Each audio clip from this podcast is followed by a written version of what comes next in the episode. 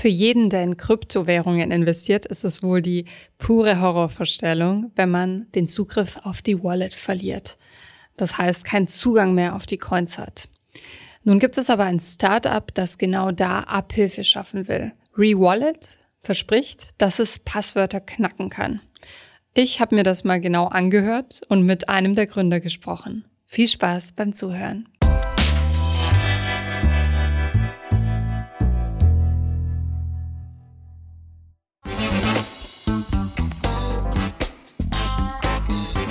Heute spreche ich mit einem der Gründer von ReWallet, einem interessanten Unternehmen, das mit Krypto zu tun hat. Inwiefern, dazu kommen wir gleich noch. Und zwar Bruno Kraus. Hi Bruno. Hi, vielen Dank für die Einladung. Sehr gerne, danke fürs Dasein. Erzähl mal, was ihr bei ReWallet so macht. Der Name gibt vielleicht schon einen kleinen Hint. ja, also wir haben im Kryptobereich unser Unternehmen gegründet und zwar mit dem Ziel, den Zugang zu verlorenen Wallets wiederherzustellen. Also Personen, die den Zugriff, wie auch immer, also es gibt viele Wege, wie das passieren kann, aber da nicht mehr letztendlich den Zugriff zu den Coins haben, dort weiterzuhelfen. Das klingt nach Feuerlöschen. Ich kann mir vorstellen, dass ihr da viele ähm, aufgebrachte Menschen habt, die auf euch zukommen. Ist das so?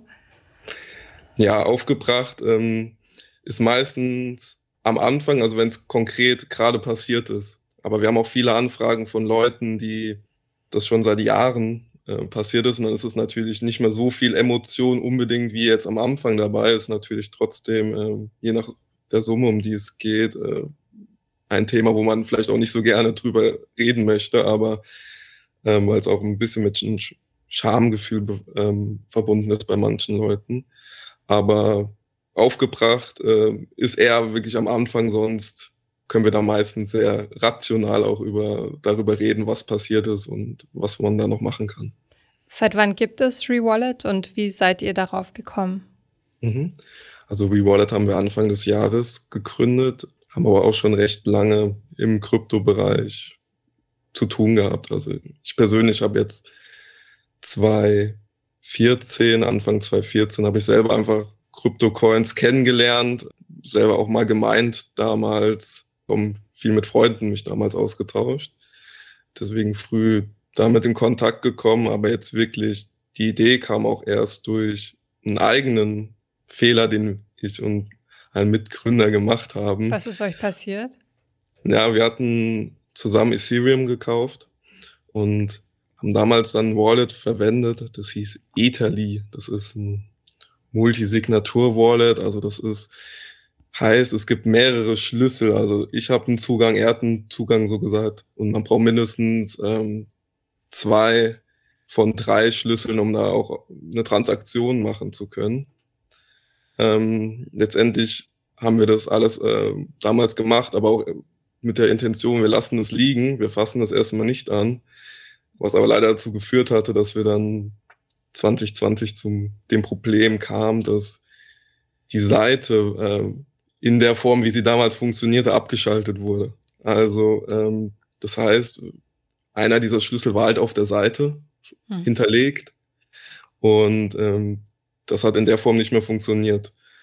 Wir hatten jetzt noch das Glück damals gehabt, dass halt so ein Backup vorhanden war, wo alle Schlüssel, ähm, also zwei der drei Schlüssel drauf waren. Und den dritten ähm, musstet ihr herausfinden. Ja, also ein Schlüssel war im Klartext da ähm, und der andere war verschlüsselt. Also das Passwort, äh, leider hatten wir das nicht mehr in kompletter Form. Also wir hatten eine Vermutung, was für ein Passwort wir verwendet hatten, aber genau in der Form, also wir waren uns da nicht ganz sicher. Und jetzt war auch noch das Problem, dass dieses Verschlüsselung wurde in der Form nur bei dieser Seite verwendet. Dann mussten wir uns auch noch beschäftigen, wie haben die das eigentlich gemacht? Und haben dann glücklicherweise da durch äh, Ausprobieren, ich sag's mal so, und halt äh, viel überlegen, ähm, wie das da implementiert wurde, dann halt auch eine äh, Software geschrieben, die halt uns geholfen hat, das dann äh, mit dem PC, mit vielen Versuchen durchzuversuchen, äh, die Passwörter und konnten dann letztendlich dadurch auf das Passwort kommen und wiederherstellen. Also und wie viel stand bei euch damals auf dem Spiel? War halt schon eine Summe, wo man sagt, okay, das wäre ähm, wirklich gut, wenn man das hat in jungen Jahren. Aber es war jetzt auch nicht äh, irgendwie, dass wir ausgesorgt haben oder so. Oder es war aber auch schon ganz gut, dass man da als äh, Student konnte man da wirklich äh, zu dem Zeitpunkt ähm, hat einem durchaus geholfen. Du hast gerade schon so ein bisschen angesprochen, es gibt verschiedene Plattformen, ähm, es gibt verschiedene Wallets, die unterschiedlich aufgebaut sind. Damit hast du ja auch beruflich sehr viel zu tun. Welche Cases könnt ihr lösen und was könnt ihr nicht anbieten? Also es gibt ja Seed Phrase, es gibt dann Passwörter, die man vergibt, dann gibt es noch die Cold Wallet. Kannst du das ganz einfach mal ähm, einen Überblick verschaffen, was, was möglich ist und was nicht? Mhm. Ja, also grundsätzlich ist es auch ein bisschen, ich, ich gebe jetzt so eine grobe Übersicht, aber es ist auch immer sehr individuell. Also so kleine Nuancen bei, äh, bei den Fällen machen da teilweise schon große Unterschiede, ob das überhaupt machbar ist. Aber jetzt so allgemein, also großer Punkt ist so ein bisschen wie jetzt wir auch bei unserer äh, Gründungsgeschichte, ähm, die, die Passwort Recovery. Also letztendlich, um der Blockchain ausweisen zu können, ich bin jetzt äh, Inhaber dieser Coins, die jetzt auf dieser Adresse liegen, ähm, braucht man ja seinen Private Key, mit dem man dann diesen Nachweis erbringen kann. Und viele Wallet-Lösungen unterstützen halt diesen verschlüsselt zu speichern. Das heißt, der ist nicht mehr in Klartext auf dem Rechner oder in der Datei gespeichert, sondern man braucht da entsprechend ein Passwort. Und das ist so ein typischer Fall, wo wir sagen, in der Regel, aber das kommt auch auf die Wallet-Lösung an. Also da sind auch Wallets, ähm, besonders Hardware-Wallets, wo man in der Form Passwörter nicht, äh, nicht erraten kann. Also, ähm, weil es einfach technisch nicht möglich ist. Aber also das ist noch so der typische Case. Und bei jetzt den großen Wallet-Lösungen, da ist auch in der Regel ähm, was machbar. Mhm. Also dass wir helfen können, aber auch da, je mehr man auch zu dem Passwort weiß, desto besser können wir da auch ansetzen ähm, wenn das jetzt ein ganz langes Passwort, 32 Zeichen beispielsweise ist, dann ist das auch technisch für uns nicht machbar, weil das einfach viel zu hohe Rechenleistung erfordern würde. Also bei uns ist es ja so, dass wir vorab jeden Fall überprüfen, ob wir da ähm, einen Ansatz sehen und eine realistische Erfolgswahrscheinlichkeit. Und bezogen jetzt auf die Fälle, wo wir sagen, die ist vorhanden, sind wir bei einer Erfolgsquote von circa 30 bis 40 Prozent ähm, genau dieser Fälle. Das hängt aber auch immer sehr stark von der Situation ab. Also, und es ist auch sehr schwierig, einen einzelnen Fall m, hm, prozentual einordnen zu können, weil häufig ist es auch so, man, man geht davon aus, dieser Fall geht schnell, weil wirklich das Muster klar vorgegeben ist des Passwortes. Und wir, wir rechnen dran und merken, okay, das ist nicht dieses Passwort und sind dann noch nach zwei, drei Monaten immer noch dran ohne Erfolg. Das kommt vor, aber genau auch das Gegenteil, dass man denkt, okay, das ist ein sehr, sehr ähm, komplizierter Fall und auch, ähm, wo wir viel Rechenleistung reinstecken müssen. Es ist auch sehr schwierig, einen einzelnen Fall individuell einschätzen zu können, mit welcher Wahrscheinlichkeit wir den lösen können, weil sich häufig Vermutungen nicht bewahrheiten oder andersrum ähm, ist auch sehr schwierig, da individuell für einen Fall eine Wahrscheinlichkeit zu sagen, weil häufig Annahmen, die man trifft und auch Vermutungen so nicht eintreffen. Geht aber auch in beide Richtungen. Also man kann jetzt sagen, ähm, wir gehen davon aus, dass es eigentlich ein einfaches Case ist und dann da zieht sich das dann doch über zwei, drei Monate, wo man dann auch noch keinen Erfolgsfall hat. Auf der anderen Seite, wenn man manchmal komplexe Fälle vor sich hat, wo man denkt, okay, das ist wirklich ein harter Fall, wo man lange dran sitzt und man dann schon nach einer Woche den Erfolgsfall hat. Das gibt's auch. Also entsprechend kommunizieren wir dann auch meistens diese 30 bis 40 Prozent, weil die einfach auf unseren Erfahrungswerten basiert. Du hast gerade gesagt, ähm, Passwort erraten. Ist es das am Ende? Also ihr erratet Passwörter mit äh, besseren Methoden als, als ähm, ja, der allgemein Mensch. Ja, also es ist letztendlich genau das, weil es gibt jetzt keine Rückschlüsse aus ähm, das ist jetzt das verschlüsselte Wallet, wie war mein Passwort, sondern man muss wirklich verschlüsseltes Passwort nehmen, dann probiere ich jetzt dieses Passwort aus. Ist es erfolgreich? Ja, nein. Und dann, wenn nein, weiter versuchen, bis zu dem Zeitpunkt, wo, wo es dann halt der Erfolgsfall eintreten würde. Ja, wie gesagt, also Erfolgsfall muss nicht immer eintreten, besonders wenn es halt sehr komplizierte Passwörter sind. Dabei ist der große Unterschied, dass wir bei diesem Erraten spezielle Methodiken anwenden. Also wir konnten dann auch basierend jetzt auf der Erfahrung mit den ganzen Fällen, ähm, haben wir natürlich auch ein Gefühl allgemein schon mal, wie diese Passwörter aufgebaut sind in der Regel, aber haben halt auch entsprechend das Tooling, also spezialisierte Software-Tools, die wir auch eigenprogrammiert haben, wo wir dann sehr gut parametrisieren können, wie dieses Passwort aufgebaut ist, ähm, welche Muster da drin vorkommen und können dann dahingehend diese Passwörter sehr gezielt generieren, mit denen wir dann automatisiert mit performanter Hardware dann Millionen bis zu vielen Milliarden von Passwörtern ausprobieren können.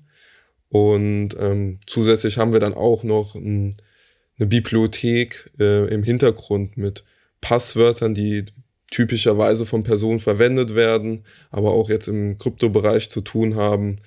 Ähm, da bestimmte Mustererkennungen, die wir dann anwenden können, also so Regeln, nach denen diese Passwörter folgen. Das ist beispielsweise jetzt häufig, äh, wird halt ganz am Ende ein Sonderzeichen gesetzt, weil ähm, früher es auch so war, dass, oder weil es heute auch noch so ist, man muss ein Sonderzeichen setzen bei den Passwörtern, ähm, kommt die Fehlermeldung, man hat sein Passwort schon eingegeben und setzt dann am Ende dieses Sonderzeichen einfach noch dazu, damit diese Fehlermeldung weggeht. Ähm, deswegen häufig auch am Ende so ein Sonderzeichen, all diese Fälle ähm, und ähm, Ideen dahinter, die, die fließen dann natürlich mit ein, wie wir diese Passwörter dann auswählen, die wir dann automatisiert auf die Wallets ähm, testen.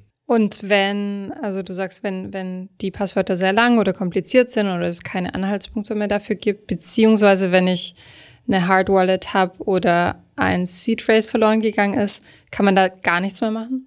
Also kommt drauf an. Also sehr lang ist natürlich, wenn da jetzt nichts bekannt ist, okay, aber wenn nichts bekannt ist, dann haben wir trotzdem, wir versuchen da was. Also wir haben da auch ähm, bestimmte Wörterlisten, äh, die genau aus diesem Bereich kommen, wo die dann halt mit Wörtern aus dem Kryptobereich äh, gefüllt sind, wo wir halt dann erraten, auch mit auch deutschen Passwörtern, weil wir jetzt hier hauptsächlich im deutschen Standort agieren. Aber also da gibt es Möglichkeiten, aber es schmälert die Erfolgschance. Aber trotzdem, also wenn man jetzt die Alternative hat zwischen das Abschreiben und es trotzdem versuchen, dann sollte man es auf jeden Fall versuchen. Kommen wir dazu, welche Arten von Menschen es bei euch versuchen. Erzähl mal, wer kommt so zu euch? Äh, sind das, ich nehme mal an, mehr Männer als Frauen? Sind das junge oder alte Menschen? Sind das Menschen, die ihren äh, Zugang frisch verloren haben oder das schon jahrelang liegen haben? Also meistens ist es nicht frisch verloren, meistens ist es so ein Thema, das ist es schon länger so und deswegen auch ein bisschen sich damit abgefunden, dass es vielleicht, also dass es permanent verloren ist. Also ein Großteil der Leute ist wirklich jung und die haben dann gerade meistens auch, als sie gerade in das Thema reingekommen sind, sich das Wallet angelegt, noch nicht so viel gewusst, was dabei schiefgehen kann und dann in dem Zuge ist häufig dann Sachen nicht richtig notiert worden, Sachen nicht richtig gebackupt und dass dann man heute versucht zuzugreifen und es funktioniert nicht. Das ist, würde sagen, die größte Gruppe. Also ansonsten, wir haben auch Cases, wo wirklich das Familienumfeld auf uns zukommt, weil da jemand verstorben ist, ähm, die Leute wissen, der war im Kryptobereich aktiv, hat Coins gehalten, aber wissen überhaupt nicht mehr von Zugängen, die sind auch nicht bekannt und wollen da auch wieder gucken, wie man da wieder drankommt. Welche Bedingungen muss ich erfüllen, um euren Service in Anspruch zu nehmen? Ja, also es sollte, ähm, die Bedingungen sind nicht sonderlich hoch. Also in erster Linie ist es auch so, jeder kann eine Anfrage stellen und dann geben wir unsere Einschätzung. Wenn wir jetzt sagen, okay, rein technisch ist es nicht möglich, weil äh, beispielsweise jetzt gar nichts mehr vorhanden ist vom privaten Schlüssel, auch jetzt nicht verschlüsselt, sondern wirklich weg ist, dann sagen wir halt klar und offen davor, da können wir nicht helfen. Da geben wir halt unsere Einschätzung. Also ich würde da jetzt vorab niemanden sagen, mach, mach keine Anfrage bei uns, dass wir da dir eine Einschätzung geben. Ihr handhabt ja sensible Daten, sage ja. ich mal. Wie sichert ihr euch und wie sichert ihr die Kunden ab? Mhm. Ja, rein auf technischer Ebene ähm, haben wir das schon sehr gut aufgezogen, dass wir sichere ähm, Umgebungen haben, wo wir dann auch E-Mails versenden, aber dann auch das Cracking ähm, auf anderen Systemen machen. Also mit Cracking meine ich wirklich dann, wenn es jetzt um Passwortwiederherstellung geht, da, da die, ähm, die Arbeit zu leisten auf den Rechnern. Also wir wollen das schon, dass Daten dann nicht vermischt werden von mehreren Kunden miteinander ähm, auf dem System. Das ist ein sehr wichtiger Punkt. Ansonsten, wenn es jetzt um die Kommunikation geht, da bieten wir an auf unserer Webseite, dass man auch verschlüsselt mit uns kommunizieren kann. Also da gibt es einen sogenannten PGP-Key und damit kann man halt E-Mails verschlüsseln. Aber wir haben da auch Alternativen wie jemand äh, tut seine Daten in einem ZIP-Archiv, versetzt es mit einem Passwort und sendet es dann uns rüber und gibt uns das ähm, dann telefonisch durch das Passwort. Mhm. Also das sind so Wege, wie man dann auch ähm, über den Kommunikationskanal hinweg sicher mit uns kommunizieren kann. Und wie stellt ihr sicher, dass es keinen Missbrauch gibt? Also, dass nicht jemand, das vorhin von einem Verstorbenen erzählt, dass jemand sagt so, oh, ich habe äh, ein Handy gefunden und äh, jetzt schaue ich mal, ob die das Passwort dazu knacken können, um die Wallet äh, einzusehen. Ja, also komplett absichern können wir uns da nicht. Wenn uns da wirklich ähm, Geschichten erzählt werden, die nicht so stimmen, dann können wir da, also wir hinterstellen jetzt niemanden, dass er dann, also unseren Kunden allgemein nicht, dass die jetzt mit falschen Informationen zu uns kommen. Aber wir hatten auch Fälle, wo die es dann wirklich offen gesagt haben, okay, ähm, der Mieter meiner Wohnung hatte ähm, mit Bitcoin zu tun, äh, hat dann aber hier was zurückgelassen, könnt ihr euch das angucken. Das mussten, also das haben wir dann abgelehnt, weil äh, wenn es offensichtlich nicht dem ähm, Anfragesteller gehört, dann möchten wir da auch in erster Linie nichts zu tun haben bei so Fällen. Kannst du mir erzählen, wie so ein typischer Fall, so es den gibt, abläuft? Also von Erstkontakt bis Lösung, beziehungsweise eben äh, nicht erfolgreiche Lösung? Mhm. Ja, also Erstkontakt äh, ist auch das richtige Stichwort. Also erster Schritt ist mit uns in Kontakt treten. Das kann man über unsere Webseite. Da haben wir ein Formular. Ansonsten auch E-Mail, Telefon ähm, stehen wir beiden auch noch zur Verfügung. Und da dann erstmal möglichst genau die Informationen wiedergeben, was passiert ist, ähm, welche Informationen man noch hat, mögliche Hinweise.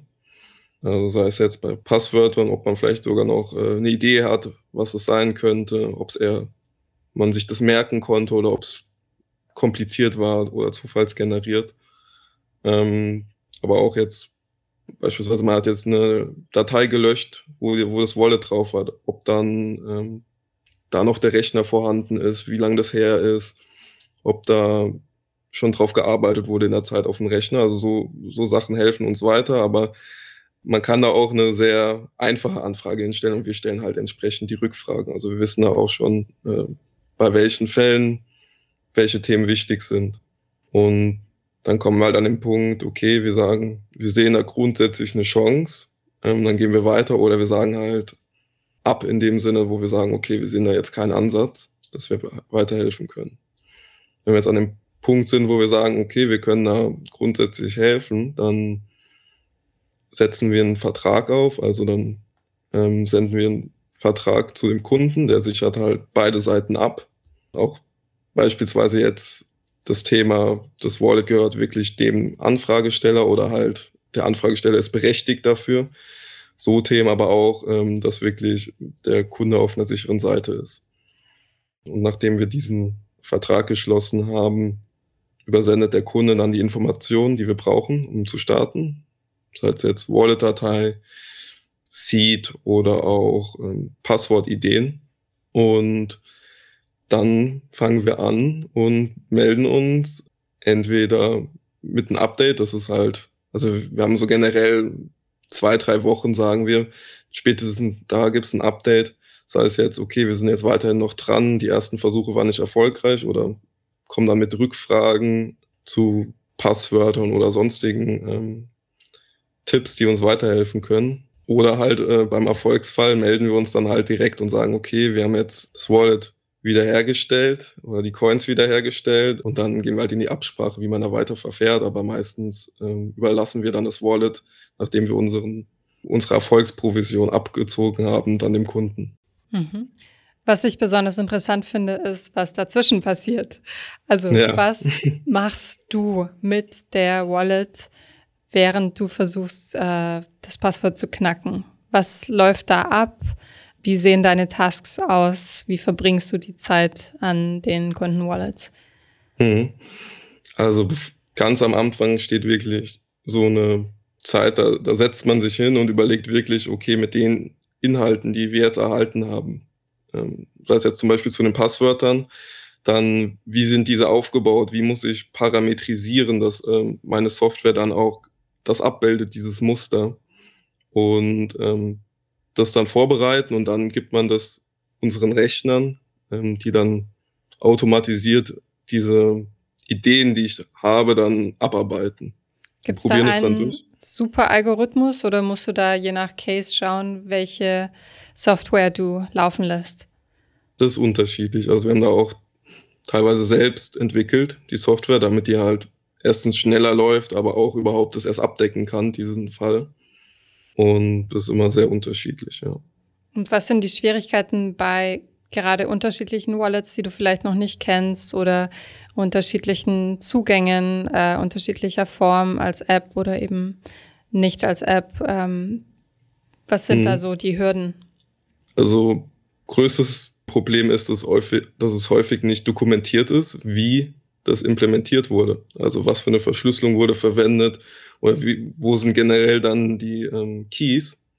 Das ist besonders jetzt bei mobilen Apps der Fall. Wenn man da dann guckt und die App-Daten ausliest, dann findet man aber bei den Apps meistens sehr unterschiedliche Implementationen. Also da muss man dann wirklich überlegen und meistens ausprobieren. Da hilft auch ein bisschen ein Auge mit Erfahrung, also wie dann Text nach einer bestimmten Verschlüsselung aussieht. Aber ja, ich würde sagen, das ist so mit das das Aufwendigste. Und diese Software, die äh, versucht verschiedene Passwortkombinationen oder wie, wie arbeitet die?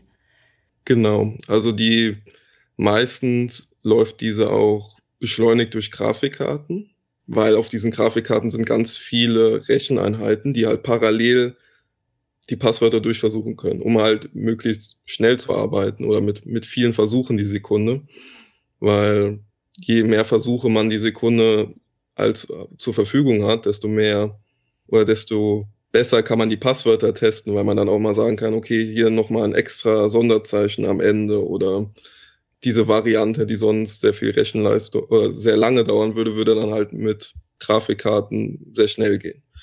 Und von der Funktionsweise ist es so, man kann jetzt auch sagen, probier alle Passwörter mit bis, ich sage mal, fünf Zeichen aus und da wirklich alle Buchstaben, alle Zahlen. Aber dann kommt man sehr schnell ans Limit, weil das exponentiell steigt, die Dauer, wie lange der Rechner rechnen muss. Aber deswegen hilft es auch so, das einschränken zu können, wenn der Kunde sagt, okay, ich habe jetzt meistens ähm, dieses Wort am Anfang verwendet oder gerne am Ende Geburtstage zum Beispiel, dann können wir das einfließen lassen, dann halt die Stellen einschränken und so insgesamt viel mehr Zeichen überprüfen. Musst du für deine Arbeit verstehen, wie, wie Wallets aufgebaut sind und ähm, wie Blockchains aufgebaut sind? Wahrscheinlich gar nicht so sehr, aber wie Wallets aufgebaut sind? Also es gibt Fälle, das ist besonders, wenn es jetzt bis in unseren Fall äh, aus der Gründungsgeschichte abdeckt äh, oder thematisiert, wir hatten ja Multisignatur-Wallet und da brauchen wir mehrere Schlüssel und da muss man wirklich auf der Blockchain mehrere Transaktionen machen, die dann ineinander ähm, spielen, die, mit denen man dann ähm, die Coins freilegen kann. Also so Fälle gibt's auch, wo man wirklich ähm, auch jetzt speziell auf eine bestimmte Blockchain Erfahrung braucht, wie, wie das funktioniert. Aber jetzt konkret, wenn man mal sowas wie Passwort Recovery losgelöst betrachtet, dann ist letztendlich egal wie jetzt die Blockchain nachweist, dass man Inhaber ist, ähm, diese Verschlüsselungsalgorithmen, die sind auch unabhängig davon. Also mhm. das kann man auch losgelöst davon betrachten bei den Fällen. Okay.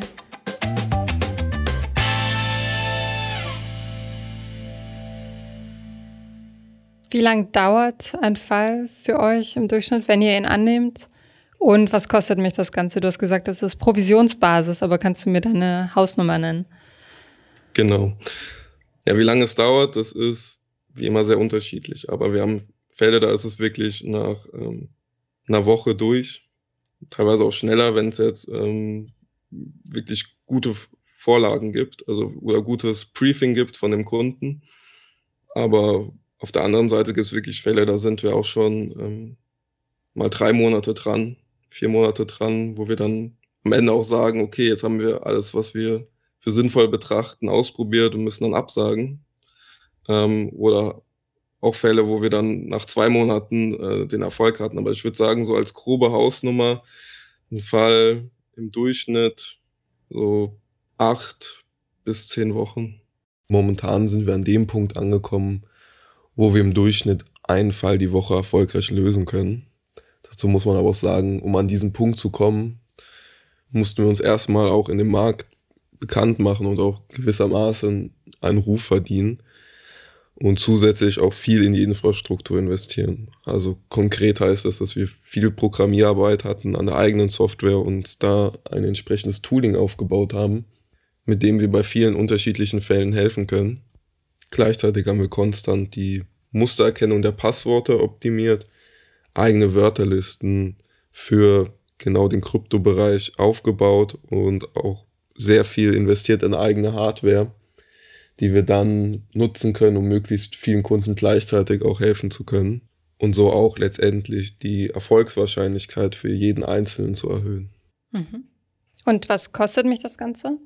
Ja, wir arbeiten, wie gesagt, nur auf Erfolgsbasis. Das heißt, wenn wir den Wallet-Zugang wiederherstellen können, nur dann haben wir auch selber was davon. Also wir haben da arbeiten mit 20 Prozent des Wallet-Wertes. Also wir messen uns dann letztendlich an, an der Größe des, des Wallets, ähm, mit welchem der Kunde zu uns kommt. Und ja. Wird dann in Euro bezahlt oder in Coins? in, in Coins. Also wir ähm, das ist auch um einiges einfacher. Wir, wir, wir überweisen uns dann den Betrag in Coins auf unser Wallet und äh, tauschen das halt dann selber um. Aber so hat der Kunde halt noch dann Zugriff auf die übrigen Coins und äh, kann so auch selber entscheiden, ob er jetzt irgendwie verkaufen will oder ob er es weiter behalten will. Mhm. Wie viel Geld haben eure Kunden so im Durchschnitt? Also wie viel Geld steht auf dem Spiel? Wie viel Geld ähm, ist, ist geblockt durch den Passwortverlust? Ja, es ist sehr, sehr unterschiedlich. Aber ich würde sagen, sogar, wenn man jetzt sagt, quantitativ ist ein Großteil der Kunden wirklich ähm, eher kleinere Wallets, also so dreistellig. Ähm, am One-Wallet-Wert vierstellig. Ähm, du meinst jetzt den Euro-Gegenwert? Den Euro-Gegenwert, mhm. genau. Ähm, ist einfach so, so die große Masse, aber dann gibt es auch natürlich dann die, die das nach oben treiben. Das sind dann äh, Wallets, die ähm, größer sind, auch schon länger liegen. Also das sind dann meistens die Wallets, die ähm, auch schon lange, ähm, vielleicht auch schon abgeschrieben sind äh, seit längerem. Und ähm, die, die treiben das dann natürlich äh, nach oben, den, den Durchschnittswert. Jetzt einen genauen Betrag habe ich jetzt nicht im Kopf, aber ja, es ist immer sehr individuell. Und wir haben jetzt auch bei größeren Cases, da sagen wir auch, okay, sind wir auch bereit, wenn da jemand ähm, bei einer gewissen Summe nochmal sicher gehen will, da sind wir auch immer bereit, Videocall zu machen oder auch ein persönliches Treffen. Ähm, wir sind in Berlin ansässig, also da kann man durchaus auch mal vorbeischauen. Mhm, mhm. Und äh, apropos äh, höhere Summen, gerade ist ja der Kurs wieder hoch. Das kann sich beim Ausstrahlen der Folge schon wieder geändert haben, aber du hast mir erzählt, dass ähm, eure Arbeitslast natürlich auch damit schwankt, wie hoch die Coins gerade stehen, also die beliebten Coins vor allem. Erzähl mal. Genau. Also, so wie du sagst, also viel spielt wahrscheinlich auch damit mit, dass wenn die Coins hoch sind, dass auch viele ähm, Nachrichtenseiten dann auch darüber berichten, weil sich das einfach anbietet, über ähm, das All-Time-High zu berichten. Entsprechend trifft das dann auch die Leute, die vielleicht auch schon länger das Wallet ähm, da liegen lassen, dann sich vielleicht auch ärgern, dass sie keinen Zugriff drauf haben und dann in dem Zuge suchen die Leute nach einer Lösung dafür und kommen dann auf uns aufmerksam. Deswegen, ja, also wir, unsere Anfragen äh, korrelieren schon auf jeden Fall mit der Höhe des Kurses. Mhm. Und was glaubst du als Experte, wie viele Coins liegen rum, weil Leute ihren Zugang verloren haben? Ja, also da gibt es so Statistiken von Chain Analysis, die gehen so von 20 Prozent aus. Ist aber auch so ein Schätzwert, der darauf basiert, dass sie sagen, alle Coins, die jetzt fünf Jahre nicht angefasst wurden, die, die gelten als verloren, was man auch ein bisschen in Frage stellen sollte, also die Statistik. Aber es gibt auch viele Coins, die halt in letzter Zeit verloren gegangen sind. Prominente Fälle, auch besonders bei Ethereum, wo ganze Wallet-Lösungen, die auf der Blockchain vorhanden waren, plötzlich durch einen Fehler alle Coins für immer verloren sind. Also ich schätze auch mal, wenn man wirklich 20 Prozent sagt, ähm, ist wahrscheinlich eine ganz gute Hausnummer. Mhm. Seit wann bist du selbst in Krypto? Also wann hast du das erste Mal so richtig damit zu tun gehabt? Ja, also 2014 habe ich ja selber so das Ganze entdeckt und dann auch angefangen zu meinen. Ähm, das war dann wirklich so, da war, war, ich noch in der Schule zu der Zeit. Und dann hatte ich da mit allen, äh, habe ich mit Freunden, haben wir uns dann gesagt, wir im Informatikunterricht gehen wir auf die Rechner und lassen da überall das Mining-Programm laufen, damit wir da möglichst viele Coins sammeln. Deswegen, das ist schon recht äh, früh passiert, aber wirklich jetzt so auf, dass man auch mal investiert und so, das ist erst auch viel später passiert. Wie gesagt, so 2017, 2018 dann mehr, äh, auch in Richtung da Ethereum, wo dann auch unser Fall draus entstanden war. Ansonsten heute ist es natürlich äh, Alltag, also mit jedem Tag beschäftigt man sich damit. Erzähl mal, wie legst du privat an?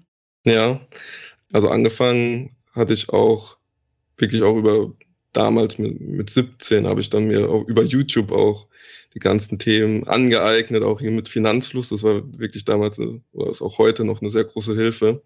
Hat dann alles mit einem ETF-Portfolio angefangen, also klassisch MSCI World und auch äh, Emerging Markets 70-30 Split, also wirklich sehr.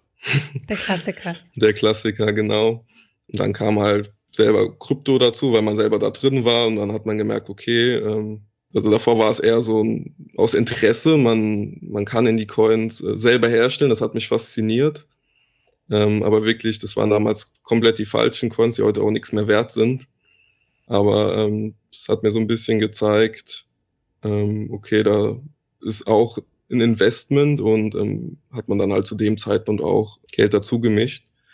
Kleine Mengen, aber die sind jetzt zu dem Zeitpunkt, wenn man das damals investiert hatte, ähm, auch gut gestiegen.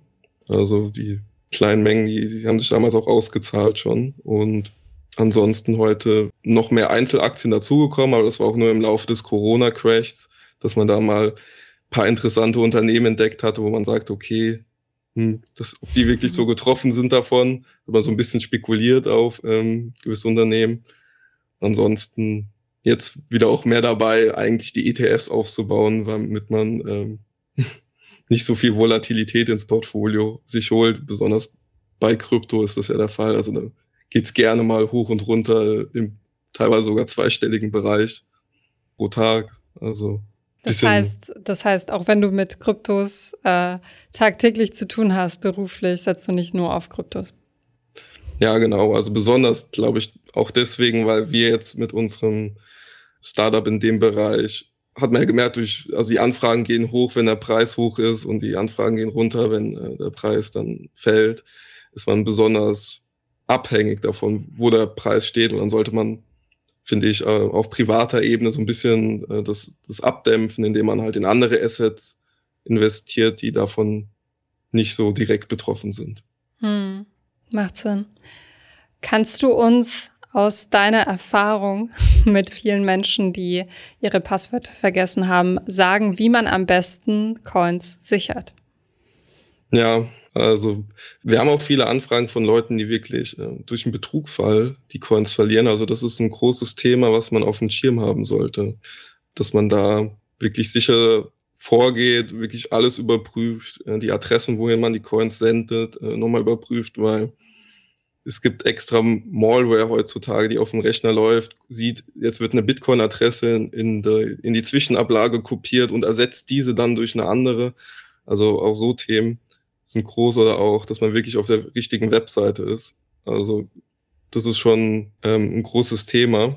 Aber um, unabhängig davon, wenn es jetzt wirklich ums Sichern der Coins geht, also ein Cold Wallet, Hardware Wallet, also so Themen, dass man da nicht seine Coins auf dem Exchange äh, liegen hat, das ist schon hilft und dann natürlich den Seed oder äh, die Wallet-Datei entsprechend sichern. Also nicht nur auf dem Rechner, am besten noch verschlüsselt in der Cloud, aber so mache ich es. Aber das hat natürlich auch den Nachteil, wenn man jetzt sich nicht so viel Gedanken macht, wie man das möglicherweise vererbt, dass dann andere Menschen da auch nicht mal so einfach drankommen. Also das ist ein komplexes Thema in, in dem Sinne, dass man halt abwägen muss, Bequemlichkeit oder Praktikabilität und Sicherheit.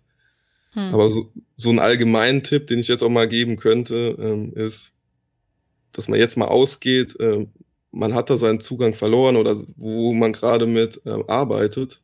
Also sei es jetzt, man hat sein Wallet auf dem Handy mal angenommen, es wäre jetzt verloren, kann man da immer noch zugreifen auf das, auf die Coins. Also da so ein Gedankenspiel, ob das wirklich durch ist und den Ernstfall auch durcharbeiten äh, oder den Ernstfall testen, ähm, das könnte ich nur empfehlen.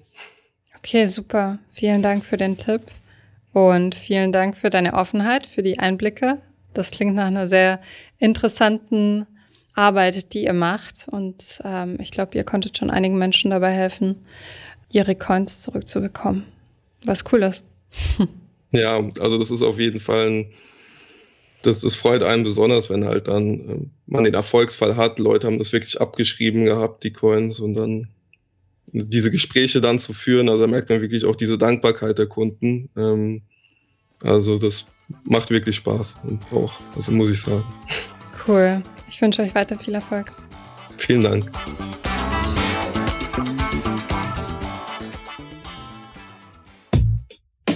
Ich hoffe, diese Podcast-Folge hat dir gefallen und du hast was dazugelernt. Wenn ja, dann erzähl doch gerne auch deinen Freunden und Bekannten vom Finanzfluss Podcast, die sich für das Thema finanzielle Bildung interessieren oder interessieren sollten. Wenn du uns auf iTunes zuhörst, dann lass uns gerne eine positive Bewertung da. Das sorgt dafür, dass wir noch besser auffindbar werden. Alle wichtigen Links und Verweise findest du wie immer in den Shownotes zu diesem Podcast. Auf unserer Homepage findest du außerdem eine ausführliche Beschreibung zu jeder Folge. Du findest sie unter finanzfluss.de slash podcast. Vielen Dank fürs Zuhören und bis zum nächsten Mal.